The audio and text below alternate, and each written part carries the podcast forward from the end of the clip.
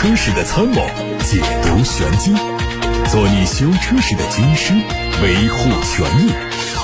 做你开车时的朋友，分享乐趣。调频九二七，傍晚六点半，董涛说车，只和车友在一起。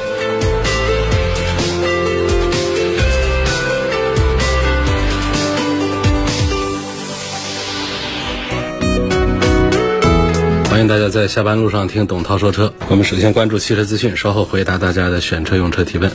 今天我们继续关注上海车展上的重磅新车消息。本地的东风汽车集团是带着旗下的全系新产品来到了现场。首先是东风风神，他们家启动的是“幺二五八一起”计划，发布了全新的电动系列品牌一派。根据规划，东风风神作为东风自主新能源转型的主力军，目标是二零二四年实现百分百电动化，二零二五年全系销量五十万台。一起是英文字母小写的“一”加汉字启动的“启”。一起计划包括一个中心、两条路径、五大支撑、八款产品。一个中心是以客户为中心，两条路径是指东风风神将在混动和纯电两大领域。持续投入五大支撑，包含架构、动力系统、智能系统。八款产品指的是东风风神将会从二零二四年开始，每年至少投放两款新能源车型，三年之内至少推出八款产品。东风还推出了全新的主流电动系列品牌一派，并且发布了第一款概念车一派二零二三。蓝图品牌的第一款轿车追光也正式上市。三款产品的售价从三十二万二千九到四十三万二千九，配得上蓝图追光全系标配前后双永磁同步电机，最大功率三百七十五千瓦，风峰值扭矩七百三十牛米，零百加速三点八秒。追光采用了四 D 智慧底盘，搭载可调行程六十五毫米的空气悬挂，同时配备了 CDC 可变，轴距达到一千九百四十毫米，配备的是十四个丹拿音响，全车座椅配备加热、通风和按摩的功能。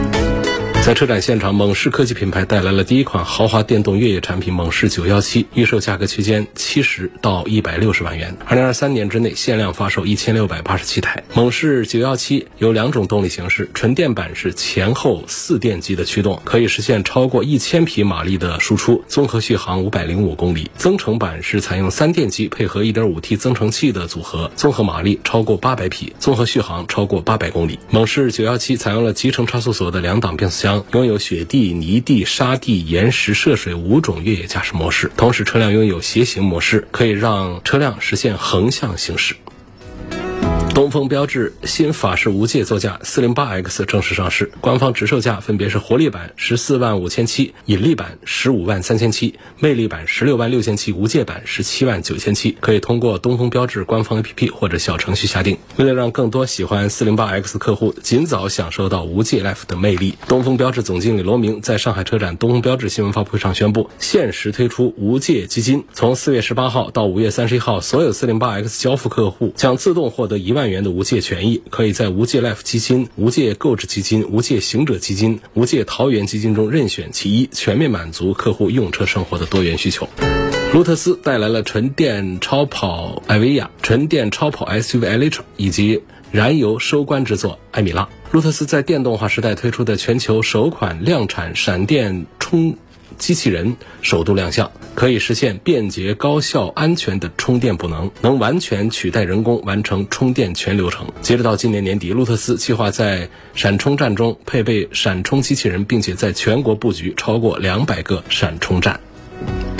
宝马历史上最强大的电动车——创新纯电动 BMW i7 M70L，在上海。二零二三 BMW 创想未来之夜迎来全球首发。作为宝马电动时代旗舰的顶级产品，创新纯电动 BMW i7 M70L 以大胆自信的 BMW M 专属设计、新潮澎湃的纯电动 M 性能表现以及充满情感的数字化交互体验，塑造了宝马技术创新和先锋豪华的巅峰，进一步强化 BMW 品牌在纯电大型豪华细分市场的领导地位。通过创新纯电动 BMW i7 M70L，宝马第一次把纯电动 M 性能车和 BMW 品牌旗舰车相结合，实现了电动出行和 M 去驾的完美融合，标志着 BMW 品牌旗舰和 BMW M 品牌电动化进程的全新里程碑。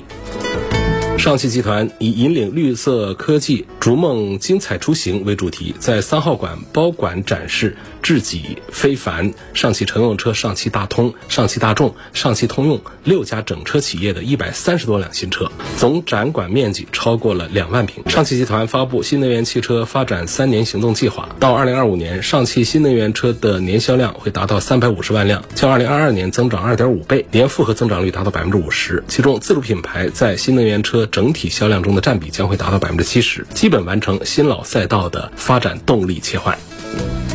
日产汽车向智能网联和电气化技术进发，量身定制。会成为常态。日产汽车带着中国市场第一次亮相的概念车，以及专门为满足中国消费者移动出行需求而设计日产纯电动 SUV 概念车等一系列电驱化和搭载智能网联技术的车型现身第二十届上海国际汽车工业展览会。与此同时，搭载了日产独有的 ePower 技术的超混电驱奇骏也一起亮相这次车展，并且正式展开了中国市场的预售。日前，乘联会秘书长崔东树通过个人微信公众号发文说，二零二三年中国汽车市场面临逐步向好的走势。一到二月的汽车市场受到春节因素和补贴退出等影响较大，受到去年低基数的推动，三月国内汽车市场的商用车恢复较强，乘用车市场受到促销战的影响恢复较慢。对于四月车市表现，乘联会秘书长崔东树表示非常乐观。他指出，在去年低基数因素和国内促消费政策的作用之下，四月份车市有可能出现惊人的高增长。出于对成本的担心，大众汽车呼吁推迟欧七排放标准的实施时间。外媒说，大众汽车正在准备和欧盟委员会进行商谈，呼吁欧盟把实施时间至少推迟到二零二六年秋天，比原计划略晚一年。目的是在二零二七年秋天使所有的新车都达到标准。大众在提交的一份文件中表示，如果新规定从二零二五年七月份开始实施，将会导致欧洲各地很多车型在几个月之内停止生产。当前，欧洲汽车制造商们正在对排放法规做抗议，他们认为新法。法规带来的成本太高，因此不大可能以欧盟委员会预期的速度来实施。但是欧盟委员会却认为，在内燃机汽车仍然在路上行驶的情况下，欧盟需要尽快采取这些措施来减少有害的排放。日前，欧拉闪电猫携手天津中汽中心，成功完成了模拟暴雨天气情况下主驾女性假人十字路口连环碰撞的挑战。这是国内第一次以女性假人为主角的碰撞挑战。为了新能源汽车的安全测试，带来了更高的标准。从去年十月，欧拉闪电猫成功完成国内第一次电动车高速螺旋翻滚挑战开始，到这一次用优秀的表现，顺利的通过了以女性假人为主驾的碰撞挑战。短短半年时间，欧拉。闪电猫连续两次完成了高标准的挑战。从现在开始呢，回答大家的选车用车问题。七点半之前，大家可以把自己关注的话题发到直播间。董涛说车和董涛说车 Pro 这两个微信公众号都可以接受提问。另外还有八六八六六六六六热线也可以。刘先生最早在八六八六上问，把极氪零零一和蔚来 ET 七比较一下。ET 七除了尺寸上略大一点，车内空间上。没有多大区别，除了整个车长比这个极氪零零一长一点之外呢，其他的就是价格比零零一贵，驾驶感受没有零零一那么的有意思。所以这两个选项上，如果说把两个车都做过了试驾对比之后，应该是一边倒的倾向于极氪零零一。不过这里还要提醒一下，就是这个极氪零零一呢，在去年下半年，包括今年的三幺五之前的一段时间，我们接到投诉是非常的多。不是说投诉它这个产品有些什么质量问题，而是说经销商呢，在这个一些用户的权益方面有一些让大家伤心。后台有朋友问，请问一下主播，二十七八岁的女孩是开 SUV 好还是开轿车好？宝马 X 一、X 二、X 三哪个好？年轻的女孩不一定说一定是开 SUV 呃好，或者说轿车好。SUV 里面也有老气横秋的，轿车里面也有老气横秋的，SUV 里面也有做的非常的时尚的，轿车里面也有。所以不能这样来简单区分。那么在宝马的 X 一、X 二、X 三当中呢，我还是倾向于说是在这次的上海车展上刚刚亮相的2023款最新款的华晨宝马的 X 一，买它的 2.0T 的版本就是 25i。因为这个车确实在整个的改款之后，外观和内饰精致度大幅度的提升，而且它的销量是宝马的 X 一、X 二、X 三当中也是非常好的，性价比的表现一直是在那儿。X 三这个产品呢，当然也合适，但是这个车子呢要更大一些。作为二十七八岁的话，我觉得其实在 X 三上也不是说有什么不恰当，只是说从性价比的角度呢，因为 X 一跟 X 三在很多非宝马的车主来看这两个车的话，其实他们的差异似乎并不是太大。但是在宝马的车主们是知道的，他们的平台关系，X 三比 X 一整整是高了一个级别，甚至是到一点五个级别，档次感拉的还是比较开的。但是呢，X 一它把整个车车子的外观呐，还有车内的空间呐，这各个方面的这个档次提得很高，所以就接近了叉三的这种视觉感受。因此呢，在价格的区别比较大的情况下的话，它叉一它显得性价比表现要更好一些。如果不是二零二三款在上海车展上亮相的话，实际上我会向更年轻的女生来推荐这个宝马的 X 二这个产品。其实，在设计上它短小精悍，它更显得可爱一些，更有意思一些。总体上呢，在三大件和底盘上这三个产品呢，就不用考虑它们有多大的区别。总不是一个垫底的一个三缸机在叉一上使用，其他的就是低功率、高功率的四缸二点零。体来配七速的双离合或者是八速的手自一体就这么几个组合啊盘来盘去的那么在叉二上的话呢就买到它的八速手自一体来配这个四缸二点零 t 的现在的优惠过后的价格可能就在二十二三万的样子实际上这个产品呢就是小一点也小不了多少它的性价比表现我觉得是要更好一些的。我会向年轻的朋友们推荐 x 二要多一些因为就是在二零二三款的宝马的叉一上呢你也找不到高功率的二点零 t 来配八 AT 的变速箱的这样的动力组合了。所以这样来相对讲的话，除非我们花更多的钱直接来买宝马的叉三，这对于这个二十多岁的女生来说，这个车其实你要是不论这个性价比来说的话呢，其实这样开也是可以的，那没有多大的一个问题。但是总体上我还是会推荐 X 二，性价比更好一点。问家里双胞胎，经常送小孩到幼儿园，然后再去上下班。那未来呢，一家人室内游玩比较多，偶尔跑长途。问这个大众的揽境跟别克 GL 八 ES 这两者当中应该怎么选？那就是大众的中大型的一个 SUV，它坐六个座，实际上车内的空间是并不好的，但是它满足一个双胞胎家庭的出行的话，六个座位是比较恰当的，没有什么觉得特别拥挤。但是你要是作为商务用的话，这揽境就不大够了。商务主要是讲的有两个。最重要的位置要宽敞，所以这个角度肯定应该是上这个别克。实际上，别克更多的它并不是家庭用车，更多的还是商务用车，商务的场合上。尤其是说我们买的是什么 ES 这个配置的，更是这样子。我觉得这两个产品当中的话呢，我向这个双胞胎的家庭推荐大众的揽境要多一点。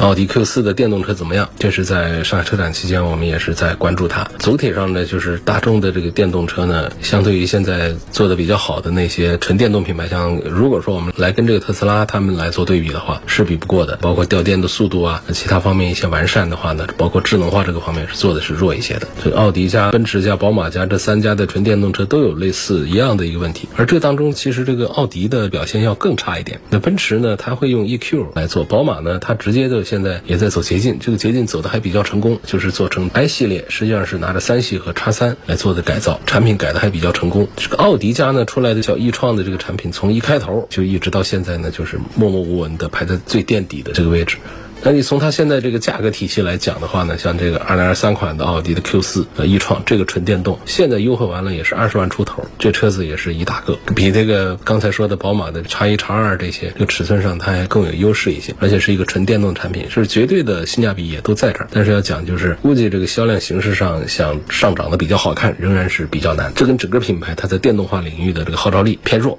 是有关系的，所以绝对讲这个产品的话呢，通过大众 ID 系列，包括奥迪的这纯电动系列，大家的反馈呢，就是车子呢倒是也挺好开。但是在如果对标到特斯拉他们这些车，包括比亚迪他们这些车的话，我们讲续航的衰减呐、续航的虚标啊等等这样一些情况下的话，大众体系的这个纯电动呢是略微的优势要小一点。不过他们家胜在哪儿呢？胜在就是比方说奥迪是豪华品牌，大众是渠道更加广阔的这样的一品牌，这方面其实也有自己的保值方面的一些优势。实际上，那我觉得这个奥迪把这个纯电动车做起来呢，可能呢在将来的话呢，也还是可能性比较大。主要是开头的呢，比方说在这个 Q 五上做的一些电动化的一些尝试的话，做的是比较失败。然后后面呢，名声传开之后，在其他的更低端的产品上来尝试混动以及纯电动的时候，就总是举步维艰，很困难。其实按照这个大众和奥迪家的纯电动的这个开发的这个体系的话呢，就是拿这个 ID 系列，ID 现在在欧洲是卖的比特斯拉还好的纯电动，大众的 ID。当然这跟这个大众这个 logo 在欧洲的号召力非常大是有一定关系。那么在中国市场上，实际上主要就是搞得晚。如果进入的更早的话，不让特斯拉他们这样的产品先入为主的话，就以大众这个 logo 的在中国市场的号召力的话，实际上应该不是现在今天的这样一个局面。好，所以总体上我给的结论呢，仍然是说，对于奥迪的 Q 四 e 创的推荐指数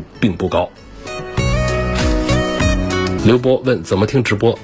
调频九二七。不在车上的朋友，手机上打开蜻蜓、喜马拉雅，这些都没有。那么通过微信公众号“董涛说车”找往期节目的重播音频，最多晚一天。像今天六点多钟就可以听到昨天节目的全程的干货音频，没有广告，没有路况，就只有二十多分钟的实实在在的内容。还可以通过快进这样的方式来快速的查找自己感兴趣的内容，而且还可以通过文字提示告诉你这一期节目当中提到了哪些重点车型。新车在 4S 店收取上牌费合理吗？看商谈，你们商量好的，它就是合理的；不商量好，没有提前告知，强制性的把你这个费用收了，那就是不合理的。这句话适用于各行各业，不仅仅是汽车这行业，在市场经济这个环境下，就讲的是双方协商一致。怎么样的钱，只要是在法律没有禁止的范围之内，它都是合法的。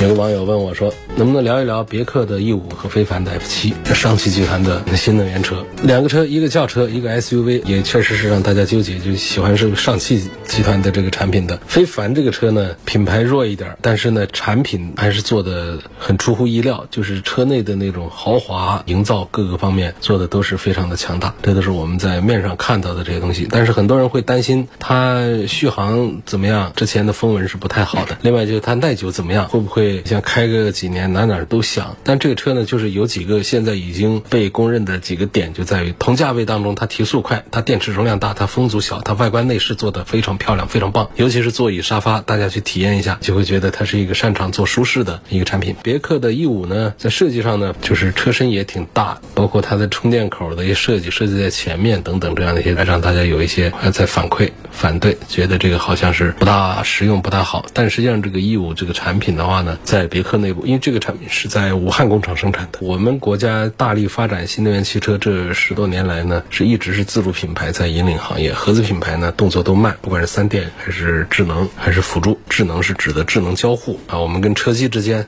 对话让他干什么还是不干什么，反应快不快，聪明不聪明，对方言的识别等等这一块一起叫智能交互。还有一块我常常会简称说辅助，辅助是指什么？就是辅助驾驶，它帮你打方向盘，帮你减速，甚至刹停，啊，给你各种预警等等，就是辅助驾驶。现在我们讲一电动车的话，就往往会跟过去讲燃油车的标准就不太一样。现在我们常常就讲这三大方面、三大板块。第一大板块三电，这三电里面就含着了什么续航啊、动力性能啊、电池安全性啊。啊，等等啊，就三电，就电池、电机和电控。三电这是第一大块，第二块智能交互，啊就是在车上好玩不好玩，待不待得住。第三块是辅助驾驶，那这个就是它干预驾驶、协助驾驶，让我们开车的安全性提高，让我们开车压力负担更小。这一块叫辅助驾驶。所以我们讲这个合资品牌，它在新能源汽车这一块，它总是动作偏慢啊，它不是慢半拍，它是慢个一拍两拍。再还有一点，就合资品牌它一直放不下身段，就在这个变革来临的时候，原有的品牌溢价已经不好使的时候。很多的合资品牌还是不愿意低头，实际上也不是不愿意低头。我昨天在节目里花了很大篇幅在讲这个纯电动车、新能源车他们生产成本的问题。就是凡是我们听节目的朋友，如果我们是一个从头到尾就纯粹是一个没有接触过做生意的朋友，可能很难理解。只要是做过生意的，都能够理解一块，就是我们的销量越大的时候，我们的采购零部件的采购的成本、原材料采购成本就会越低。呃，那么包括整个的各方面，它进入一个良性的优化的一个通道当中，那这个产品的利润空间就比较。容易做起来。我们合资品牌为什么说造一个电动车卖的都比自主啊、新势力卖的更贵？实际上就是它的量没起来，它的成本它其实也不容易降下去。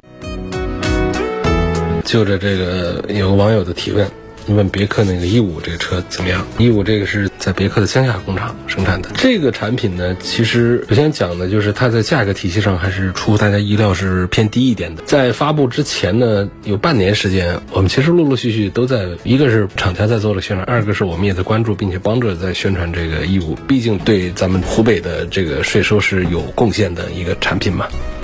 所以，当我们看到这个车型之后呢，在价格没有发布的时候，认为它的起价应该从二十三开始，但实际上发布的时候是从二十开始。哎，这个就是讲出乎了大家的一些意料。另外呢，讲电动化的平台方面讲的话呢，它可不是一个什么改来改去的一个产品。奥特能这个平台呢，还是整个通用现在是最新的、最好的一个智能网联电动的汽车的一个平台。这个产品上出来的这个 E 五的话呢，我觉得也还是很值得期待。它这个平台是非常的高效灵活，它。可以做大车，也可以做小车。我前面讲的，做生意的都知道它怎么降低这个成本。实际上，这种做法它就可以有效降低成本。刚才说这个车，我们预期它二十三万起，实际上它做成了二十万起，很大程度上是得益于这个奥特能平台，它是有效的可以提升品质和降低它的成本的这个做法。我们对这样的产品会更多的抱有一些信心，它不是那种铤而走险的砸锅卖铁的拼一出下个月下不来的这么一款纯电动产品。合资品牌经常有这么干的，这种最后是都不讨好的，这车就卖不动，卖不动你，但是我们的车主买了不成冤大头了。所以也经常在提醒大家啊，我们买车第一个呢就是买它现实生活当中接受了市场的考验，它卖的销量比较大的这种安全系数会比较高。我指的安全系数不是那个行车安全啊，而是这种购买这个行为本身的这种好和不好这个事儿。那么还有一种呢，就是我们对于一些新起步的一些车型，我们来分析：第一，企业的背景，这上汽这样的大背景应该还好；第二个就是它的平台行不行，是那种有改电的，还是那种小平台，还是东拼西凑弄出来的？像北汽弄的那玩意儿，那肯定它就不行了。但事实上也证明，也就是这个网约车用了一段时间，到处报一些故障啊、各种问题之后，在私家车市场它是很难把它推开的。所以看到这个奥特能的平台，就感觉，因为我们会再抽一个时间专门跟大家介绍这个奥特能的平台，今天就在节目里就不多讲了。在这个实际的表现当中，它还是值得期待的。所以我对于新出来的别克的 E 五这个纯电动车呢，目前给的推荐指数是中等偏上的，并不是很推荐的那种，就是中等偏上。我的理由是，这款车和之前很多合资品牌潦潦草草的推一个电动车有很大的不同，它是真正的最新的、很先进的纯电动平台来打造的，是具有合资品质和主流市场级别的智能化表现的一个产品上，而且它在售价上的话呢，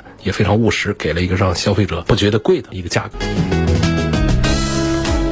没有听你评价过比亚迪护卫舰零七，想听你分析评价一下。护卫舰零七算成功吧？因为在比亚迪的体系里面，护卫舰零七啊，它的销量不算是很骄傲的、很突出的。这比亚迪家现在是最让人羡慕的一个企业，旗下的产品很多，有几个产品是很赚钱，有几个产品是销量很大的，这个已经很不容易了。我们并不是讲现在比亚迪旗下的所有的车都卖的特别好，但它只要有几个卖好就行。它的海洋系列、它的王朝系列，现在的海洋系列的势头要更好。海洋系列里面呢，像护卫舰其实也属于海洋系列，就是生物系列，还有在护卫舰这样的非生物系列。这当中有几个产品是卖的可以的，就是在比亚迪的体系里面，护卫舰零七呢，它好像不是很成功，但是它已经对于其他的非比亚迪品牌来讲，已经是足够让人羡慕。一个月应该也是可以卖个两三千台吧。大家已经不再怀疑比亚迪在新能源市场的表现，已经越来越不怀疑比亚迪的汽车的产品的质量，不是过去的大家从最早的那个假花冠的那个 F 三的那个时候的这种印象，您早就已经摘掉了。甚至于说，在未来汽车时代的这个稳固地位，比亚迪都已经站得还比较牢，就是它有核心。的真正的领先技术，包括和特斯拉在一块儿来 PK 讲的话呢，唯一有自家的这个三电的，就是比亚迪了。那别人家都是东家西家拼凑起来的，这家买电池到那家去买电机，到那家去采购电控来做起来。但是比亚迪它是三电都自己拥有自己的生产，拥有自己的专利，拥有自己的技术，而且它的技术在行业里面还是核心的，还是领先的。另外，它有相对独立的供应链的体系，所以呢，它这一款款的热门车型的诞生，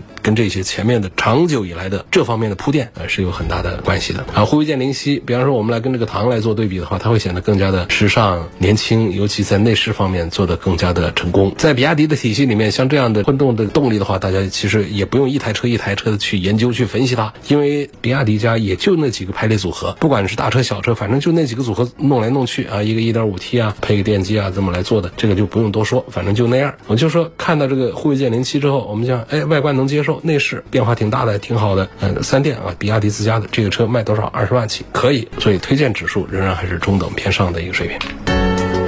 奔驰、宝马哪一个更适合女生？不能这么说啊！奔驰家有适合女生的车，宝马家也有适合女生的车。但是这个观点呢，我今天就不能展开讲。其实就讲到一个什么叫女性用车这个概念的问题。前两天我参加那欧拉品牌之夜，上面呢重点的在阐述着一个道理，就是什么叫女性用车？是不是把车做的小巧一点？做成一个两厢，做一个时尚一点，然后做一个橙色或者做一个粉红色，就叫女性用车，不是这样的。因为汽车它涉及到驾驶安全性啊、舒适性啊各个方面很多层面。那么现在的汽车的开发一直都是以男性的数据来做的基础。你不管我们买的什么小车、大车，基本上都是没有倾向于用女性的数据来做的。从欧拉这儿才开始有这样的概念，包括安全气囊的高度、这个强度。包括驾驶的姿势，包括整车其他方面的很多的一些智能化的安全配置等等，它是根据女性的一些需求来设计的。那我们其他的一些品牌，你说我们找那个颜色亮一点呐，车型小一点的作为女性用车，实际上只是一个形式主义，形式上好像是更适合女生一些。它不管是像座椅的大小啊，还有我们驾驶的姿势啊，这一些安全配置啊等等方面，并没有办法来考虑的这么的全面的，所以不存在哪个品牌有更适合女生的这么一个问题，因为他的提。问是奔驰、宝马谁更适合女生？所以这个问题我就这么回答了。它没有办法按品牌来划分，还得看具体的车型。今天就到这儿，感谢大家收听和参与。每天晚上六点半到七点半直播的董涛说车，错过收听的欢迎通过我的微信公众号、微博、蜻蜓、喜马拉雅、九头鸟一车号、微信小程序梧桐车话以及抖音等等平台，董涛说车的专栏找到我。